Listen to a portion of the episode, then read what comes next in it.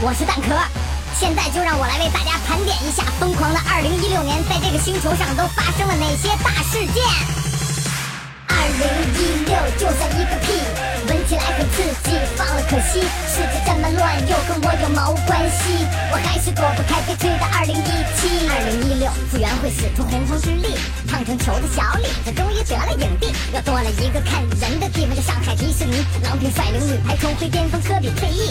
王健林的小目标，瞬间赚他一个亿。日本怪叔叔火了，因为 T P A P。阴阳师来了，全民狂抽 S S R。韩国妖女火中一连朴槿惠的闺蜜。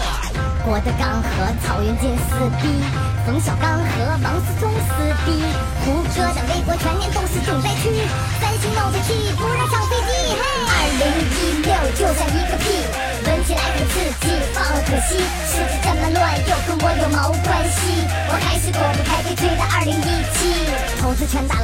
去保利嫖娼，宋冬野抽大麻被抓就在朝阳，支付宝变支付宝，女大学生裸贷。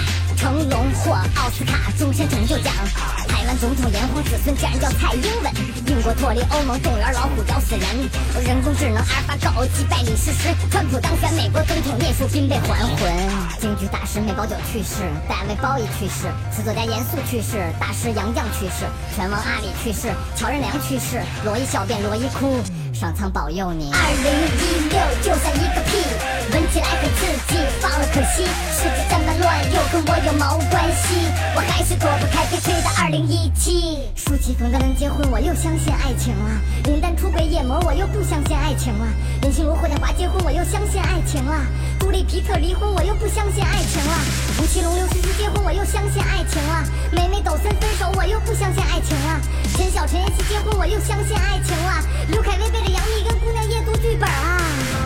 陈冠希、马琳志玲、张靓颖他妈坑了张靓颖，马蓉把宝宝的经纪人给睡了，太疯狂了！我的 fuck！二零一六就像一个屁，闻起来很刺激，放了可惜。世界这么乱，又跟我有毛关系？我还是躲不开被吹的二零一七。新的一年到了，听说你又发朋友圈说二零一七年对你来说是意义非凡的一年。每年对你来说都他妈是意义非凡的一年，没错，非常烦的一年。好了，废话不多说，凡是转发这条视频的，本蛋壳无以为报，就祝你鸡年大吉吧！